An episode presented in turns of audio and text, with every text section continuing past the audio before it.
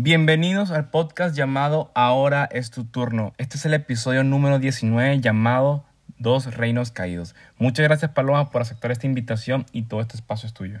Hey, ¿qué onda? Yo soy Paloma Lacha, es un gusto estar aquí en Ahora es tu turno. Bueno, ahora es mi turno.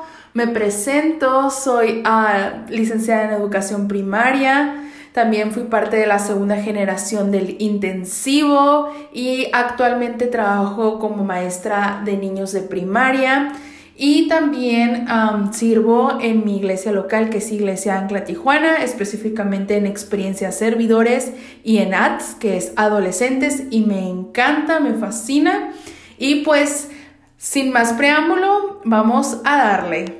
Vamos a hablar hoy de temas incómodos, preguntas que nos cuestionamos a veces. Hoy vamos a hablar de netas, de netas que a veces no decimos por pena o porque simplemente las queremos pasar desapercibidas en esa reunión porque no queremos ser este descubiertos 100% a nuestra realidad o no queremos que las demás personas se den cuenta de cómo de cómo estamos nosotros. Entonces, pues hoy nos vamos a desnudar, hoy van a conocer mis imperfecciones a todo lo que da, así que venga, vamos a darle al 100. Y no sé si muchas veces cuando vemos el éxito de otras personas se nos olvida entender el camino recorrido para llegar ahí. Yo creo que muchas veces nosotros anhelamos estar en el lugar de ciertas personas, cuando olvidamos que a lo mejor esa persona se tropezó, a lo mejor esa persona la vio difícil y nosotros pensamos que esa persona que está ahí enfrente, pues queremos ser como ella o anhelamos muchos talentos de esa persona, pero realmente no nos damos cuenta que le costó trabajo y a veces nos gusta a nosotros ir por él por el camino fácil, ¿no? Entonces, esta, esto que estamos platicando nos lleva a lo primero que te quiero platicar. Y como vieron el título, vamos a ver dos reinos. Y el primer reino que te quiero hablar el día de hoy es sobre la envidia. La envidia es un tema incómodo que lo pasamos desapercibido porque no nos gusta que la gente se dé cuenta que a veces somos un poco envidiosos. Y sabes que yo me identifico tanto con este reino porque me ha costado muchos tropiezos y dolores de cabeza en la vida. Ha sido uno de los procesos súper y más difíciles que aún sigo trabajando en derrumbarlo por completo. Porque como les dije, soy súper imperfecta, entonces pues mm, ni modo, ¿verdad? Sabes, algunos años, sabes, algunos años la envidia era mi principal motor de mi vida, aunque no se veía a simple vista, porque la verdad lo aparentaba muy bien. Me comparaba mucho con otras personas, me sentía insuficiente, con demasiadas inseguridades. Tenía una falta de identidad súper, súper latente. Sentía que si compartía lo mismo con mi círculo social, que en ese tiempo era súper tóxico, entonces se imaginarán cómo vivía. Pues pensé que iba a estar bien porque pues quería ser parte de ese círculo, pues si ellas envidiaban, pues yo también tenía que envidiar, si la otra persona hablaba mal de la otra, pues yo también tenía que hacerlo. Entonces, pues era lo que lo que estaba viviendo en ese tiempo, ¿no? Me estaba rodeando de pues amistades no reales.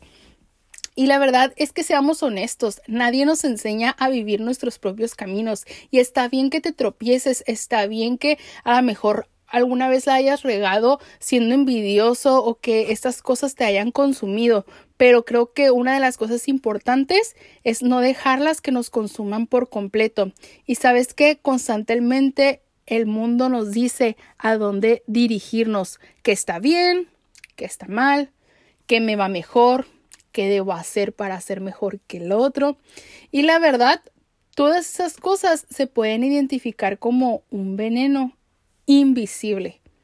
Es que sin darnos cuenta nos va consumiendo de una manera súper letal, vestida de mentiras y placeres momentáneos. Por eso no nos damos cuenta que estamos siendo consumidos por la envidia, porque son cosas que las vemos muy común en la televisión o las vemos muy común en las series o en las películas o hasta en las redes sociales a las personas que según nosotros son nuestra influencia, como dicen ahora, ¿no? Los influencers. Tal vez no sé, sentimos que nos están influenciando de una manera correcta cuando de una manera indirecta no es así. Y pues bueno, después de, de todo esto, yo creo que tal vez te sientes identificado o tal vez no, a lo mejor no es algo tan importante en tu vida, pero pues a lo mejor conoces personas que sí, o a lo mejor no lo has identificado y ahorita lo vas a identificar. Pero sabes que te quiero hacer algunas preguntas para que te, te vayas así como que poniendo las pilas para, para que realmente veas si este veneno te está consumiendo. Y quiero que seas 100% honesto. Y si eres mujer, aún más. Porque la verdad las mujeres a veces nos gusta complicarnos la vida y no somos 100%, 100 honestas con nosotras mismas y nos afecta aún más. Entonces, neta, si eres mujer, ponte así lista para esas preguntas y quiero que contestes con la mejor y la mayor honestidad del mundo. Y algunos hombres también, porque la verdad, algunos se hacen como los loquillos, ¿no? Entonces, no sé si alguna vez te has comparado con alguien. La verdad, yo sí sí me he comparado con muchas personas. ¿Has sentido enojo porque alguien obtuvo algo que sentías que tú merecías? La verdad yo sí. He sentido mucho enojo porque a veces siento que yo merecía ciertas cosas y veo que otra persona lo tiene o se lo ganó y la verdad a mí sí me, me ha dado coraje. En estos últimos días, ahorita que tenemos muchísimo tiempo, Has entrado a Instagram y al ver los feeds o los Insta Stories te has cuestionado, así como que, ah, esa persona es bien guapa. No, no, no. Yo para estar así, yo creo que yo me vería mejor con esa blusa o yo me vería mejor si yo estuviera ahí. O no sé, si también nos cuestionamos, por ejemplo, si yo estuviera en, en ese lugar, me vería mejor. O si yo tuviera esa casa y estuviera pasando la cuarentena de una manera más chida, ¿no? O una pregunta que a mí me da mucha risa y que la verdad sí me hago a veces como de cura, pero pues también la hago con mis amigas. Es porque no soy tan rica como las Kardashian. La verdad. O sea, yo neta no entiendo cómo las Kardashian desperdician su dinero vendiendo productos tan, pues tan absurdos. Yo, la verdad, haría unos productos increíbles, haría más, más este dinero que ellas, o no sé, invertiría, o sea, con toda esa influencia que tiene, podrían invertir en cosas buenas. A veces sí me da un poco de coraje, pero pues vamos, estamos hablando de dejar la envidia, entonces eh, no voy a decir nada más. Y la verdad, sí pueden sonar, la verdad, preguntas absurdas, pero son preguntas que nos hacemos constantemente de una manera inconsciente y no nos damos cuenta del veneno que estamos consumiendo y que a la vez nos está consumiendo en nuestras mentes. Neta, te invito a que esta semana experimentes esto y si te haces mínimo cinco veces estas preguntas o preguntas similares a las que ahorita te hice, tienes que trabajar para derrumbar este reino en tu vida porque te está consumiendo de manera indirecta. Yo la verdad no lo sabía hasta que llegó un tope en mi vida que dije, no manches. Y sabes que la envidia trae comparación. Y la comparación es bien fea porque la neta tú eres única y tú eres único. Te trae insuficiencia cuando Dios te ha dicho que Él es más que suficiente en tu vida y que no necesitas depender de nadie más. La envidia trae esa inseguridad que es falta de libertad y Dios ya te ha dicho que tú eres libre por su sangre. Y también te trae falta de identidad cuando Dios te ha dicho que eres su hijo y su hija amada. Y esto no debemos de dejarlo a ahí se va. Cuando traemos envidia, traemos todas estas cosas arrastrando. Cuando Dios te ha dicho que Él es la verdad absoluta y que todas esas cosas han sido derrumbadas cuando Él mandó a su Hijo para morir en la cruz por ti y te dio ese gran regalo que es la gracia. Y a veces lo menospreciamos de una manera bien fea. Entonces, ¿Cómo derrumbarlo? La verdad, de unas cosas que dices, sabes que yo estoy pasando por eso y quiero quitarlo. Y la verdad es un proceso constante, de todos los días trabajarlo.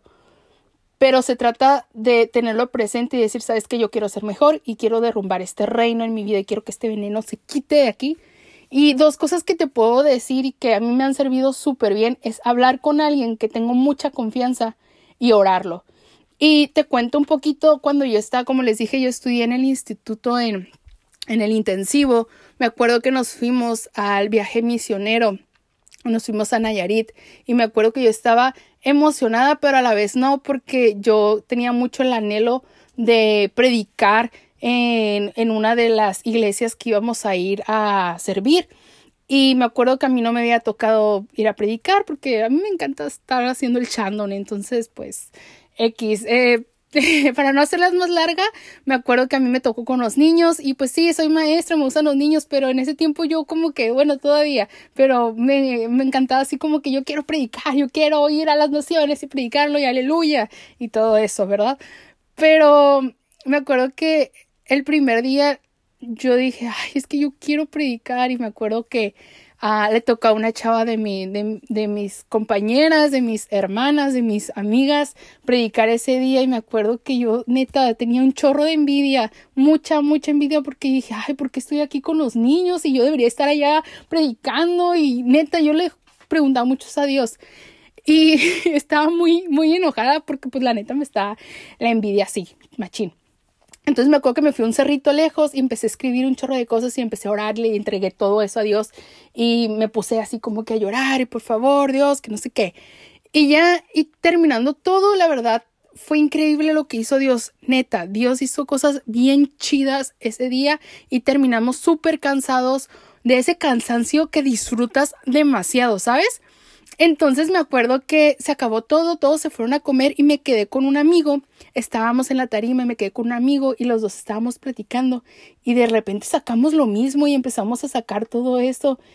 Y fue tan libertador hablarlo con él porque él fue tan transparente y me acuerdo que hicimos una promesa de, oye, ¿sabes qué? Vamos a disfrutar este viaje, vamos a hacer que Dios haga todo y vamos a disfrutarlo en lo que Dios nos ponga, porque realmente venimos a eso, a darle, a darle. Y me acuerdo que nos abrazamos y terminamos llorando así, con todas las lágrimas y así. Neta, fue como esas experiencias y siempre es mi amigo como el que cuando tengo ganas de llorar le hablo porque lo chafa es cuando no tienes a esas personas cercas, pero neta, o sea, si tú tienes amigos que cuentas con ellos, háblales, o sea, mándales un mensaje y yo les digo a este amigo con el que realmente me abrí y sentí que este reino había sido derrumbado. O sea, cuando siento que algo malo así está pasando, le digo, bro, oye, me está pasando esto y me acuerdo, siempre, siempre oramos y, y platicamos y le digo, o sea, entre los dos y yo creo que uno necesita tener de esas amistades con las que son sinceras y que sabes que Dios las usa un chorro para liberarte. Entonces, creo que es de las cosas que tú puedes hacer y entregar esta área de tu vida para que realmente este reino sea derrumbado y este veneno salga como que poco a poco, ¿no? Y el segundo reino, que es algo parecido a esto, es el orgullo. Y la neta, los número tres en Enneagram me van a entender que este es un proceso frecuente. Yo soy dos en Enneagram, pero tengo un ala número tres muy, muy, muy latente. Entonces, el orgullo ha sido un tema en mi vida, un tema, porque soy demasiado competitiva y perfeccionista, en todo el sentido de la palabra, ¿eh? De hecho, cuando estaba en la escuela siempre quería ser la líder, y si no era la líder, me gustaba mejor trabajar sola porque quería tener todo bajo control. O sea, la chava no era no dependía de Dios aún siendo cristiana, ¿no?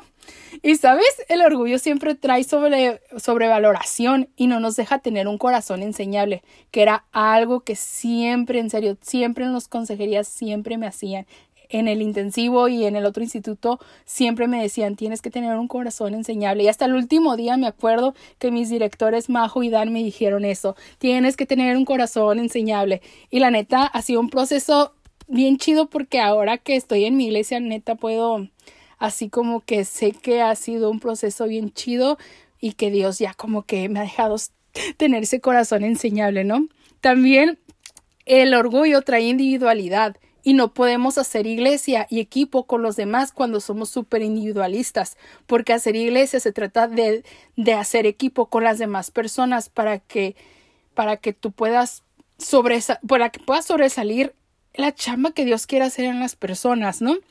Y sobre todo, trae el orgullo trae falta de humildad, que es una de las características más importantes, porque si queremos ser como Jesús, debemos tener un corazón súper humilde y debemos de aceptar consejos que vienen de otros para crecer. Necesitamos de otros para crecer y el orgullo no nos permite ver y nos tiene una venda en los ojos que no nos permite ver.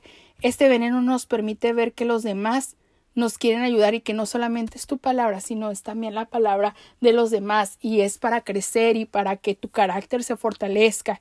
Y la neta, te aconsejo una cosa, y ya sé que te lo dije en el otro reino, pero yo sé que Dios quiere que hagas esto y es háblalo con un consejero, ten un consejero, háblalo.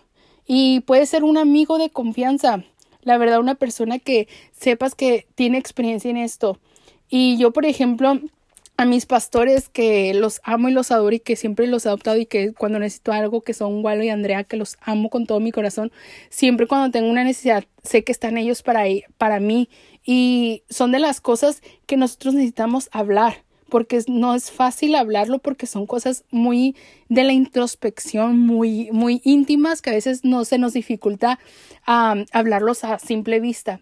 Y otra de las cosas es orarlo, orarlo. Créeme que entregárselo a Dios te hace muy liberador, demasiado. Y por último, te quiero dejar un reto. Quiero este reto que lo hagas porque a mí me ha servido muchísimo y por experiencia propia sé que a ti te va a servir. Llama o mándale un mensaje positivo agradeciendo por ser quien es a tres personas o más si quieres con las que alguna vez has tenido envidia o crees haber tratado mal porque te dejaste llevar por el orgullo. Créeme, va a ser súper liberador. A mí me ha funcionado bastante. Como les dije, el ejemplo de, el ejemplo primero, el de, de la chava que yo quería hacer, esa chava que quería predicar y todo. Neta, la amo con todo mi corazón. Es una de las mejores amigas que tengo y, y esto me hizo poder amarla cuando eres agradecido con las personas que están a tu alrededor, aunque sabes que tú has tenido envidia o que las trataste mal, créeme, abrázalas. Abrazarlas es de la mejor manera que puedes liberarte de muchas cosas cuando sabes que has cometido a lo mejor una falta con alguien.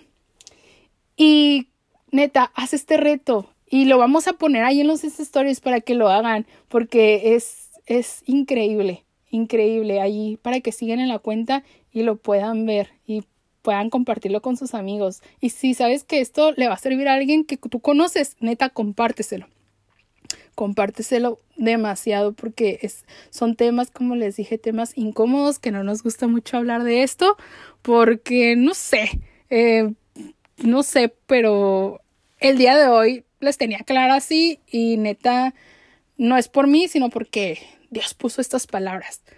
Y por último, quiero dejarte que si no sabes cómo empezar a orar para decir, sabes que quiero depender de Dios y quiero que el orgullo y la envidia se vaya de una vez, quiero dejarte esta oración que es la más honesta y la más liberadora y que Jesús la dijo y se las enseñó a sus discípulos y creo que es lo más increíble que a mí me la amo esta oración.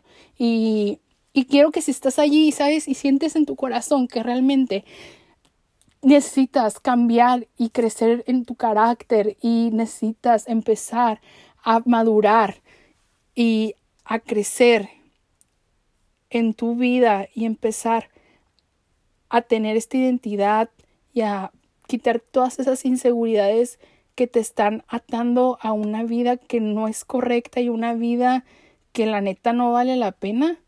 Quiero que cierres tus ojos y que ores esto y que te lo adquieras a tu corazón. Le voy a cambiar algunas palabras para que realmente tú las adentres en tu corazón y que la puedas absorber. Y dice, Padre nuestro que estás en el cielo, que sea siempre santo tu nombre, que tu reino venga pronto, que se cumpla tu voluntad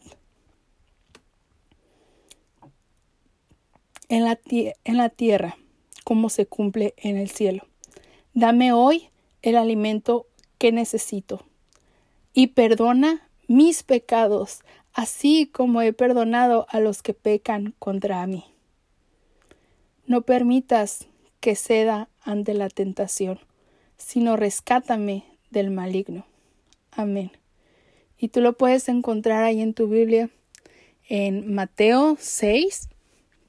Puedes encontrar esta oración y puedes encontrar un poquito más del contexto de lo que Jesús quería reflejarle a sus discípulos pero créeme, a mí me ha servido mucho. Hasta hay canciones que se llaman Padre Nuestro, de hecho, y las puedes cantar y son de las canciones más liberadoras y es una oración que Dios nos ha dejado y que se la dio a su Hijo para compartírsela a sus discípulos y luego dejarlo como una promesa para nuestras vidas.